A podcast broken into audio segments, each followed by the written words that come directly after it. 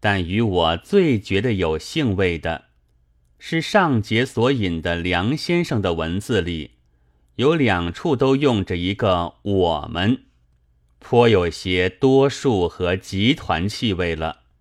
自然，作者虽然单独执笔，气类则绝不止一人。用“我们”来说话是不错的，也令人看起来较有力量。又不至于一人双肩负责。然而，当思想不能统一时，言论应该自由时，正如梁先生的批评资本制度一般，也有一种弊病，就是既有我们，便有我们以外的他们。于是，新月社的我们虽以为我的死意之风断不可长了。却另有读了，并不无所得的读者存在，而我的应意就还在他们之间生存，和死意还有一些区别。我也就是新月社的他们之一，因为我的译作和梁先生所需的条件是全都不一样的。那一篇论应义的开头，论物义胜于死义，说一部书断断不会完全趋义，部分的趋义，即使是错误，究竟也还给你一个错误。这个错误也许真是害人无穷的，而你读的时候，究竟还落个爽快。末两句大可以加上加圈，但我却从来不干这样的勾当。我的译作本不在博读者的爽快，却往往给人以不舒服，甚而至于使人气闷、憎恶、愤恨。读了会落个爽快的东西，自有新月社的人们的译著在。徐志摩先生的诗。沈从文、林书华先生的小说，陈希莹先生的闲话，梁实秋先生的批评，潘光旦先生的优生学，还有白璧德先生的人文主义。所以，梁先生后文说，这样的书就如同看地图一般，要伸着手指来寻找句法的线索位置。这些话。在我也就觉得是废话，虽说犹如不说了。是的，由我说来，要看这样的书，就如同看地图一样，要伸着手指来寻找句法的线索位置的。看地图虽然没有看《杨飞出狱图》或《岁寒三友图》那么爽快，甚而至于。还需伸着手指。其实这恐怕梁先生自己如此罢了。看惯地图的人，是只用眼睛就可以的。但地图并不是死图，所以应译即使有同一之劳，照例子也就和死译有了些什么区别。认的 A、B、C、D 者自以为新学家，仍旧和化学方程式无关；会打算盘的自以为数学家，看起笔算的言草来，还是无所得。现在的世间，原不是一为学者便与一切事都会有缘的。然而梁先生有实力在，举了我三段的译文，虽然明知道，也许因为没有上下文的缘故，意思不能十分明了。在文学是有阶级性的吗？这篇文章中，也用了类似手段，举出两首译诗来，总评道。也许伟大的无产文学还没有出现，那么我愿意等着，等着，等着。这些方法诚然是很爽快的，但我可以就在这一本新月月刊里的创作，是创作呀。搬家第八页上举出一段文字来：小鸡有耳朵没有？我没看见过小鸡长耳朵的。他怎么听见我叫他呢？他想到前天四婆告诉他的，耳朵是管听东西，眼是管看东西的。这个蛋是白鸡黑鸡。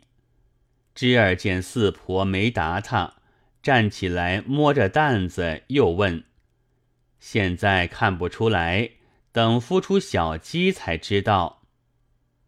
丸子说：“小鸡会变大鸡，这些小鸡也会变大鸡吗？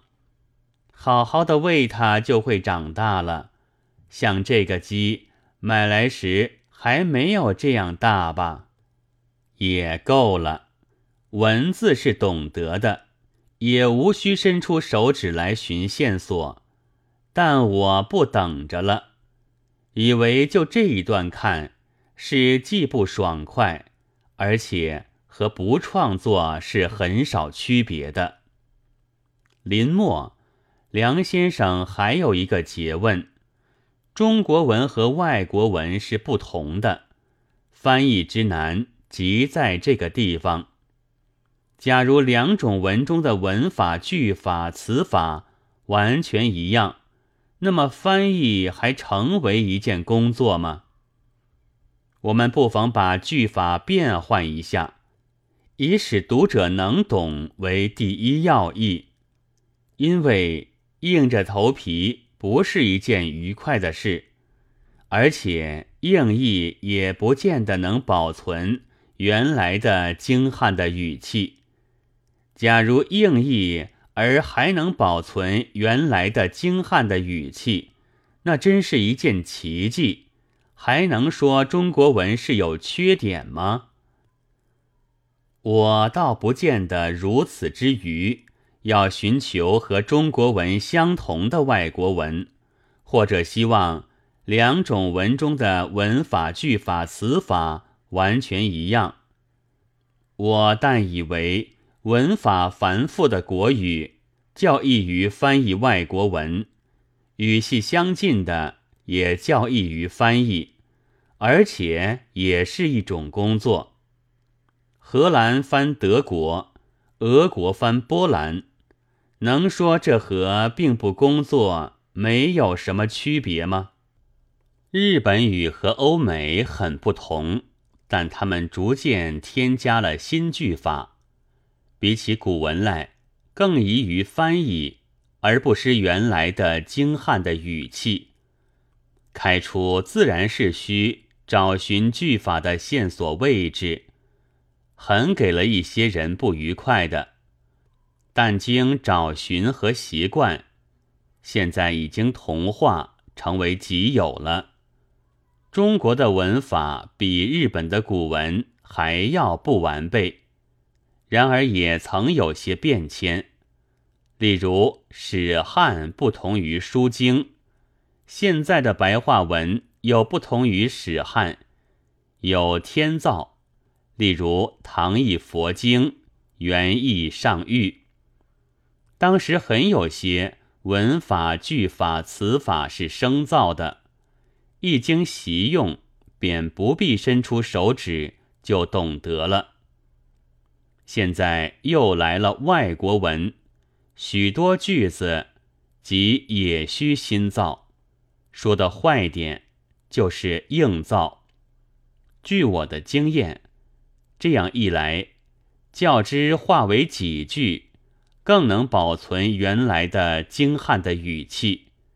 但因为有待于新造，所以原先的中国文是有缺点的。有什么奇迹，干什么妈呢？但有待于伸出手指，硬着头皮，与有些人自然不是一件愉快的事。不过我是本不想将爽快或愉快来献给那些诸公的。只要还有若干的读者能够有所得，梁实秋先生们的苦乐以及无所得，实在与我如浮云。但梁先生又有本不必求助于无产文学理论，而仍然很不了了的地方。例如，他说，鲁迅先生前些年翻译的文学，例如橱川白树的《苦闷的象征》，还不是令人看不懂的东西。但是最近翻译的书似乎改变风格了。只要有些常识的人就知道，中国文和外国文是不同的，但同是一种外国文，因为作者个人的做法，而风格和句法的线索位置也可以很不同，句子可繁可简，名词可长可专，绝不会一种外国文。译解的程度就都一式，我的译苦闷的象征也和现在一样，是按版规逐句，甚而至于逐字译的。然而梁实秋先生居然以为还能看得懂者，乃是原文原是译解的缘故，也因为梁实秋先生是中国新的批评家了的缘故。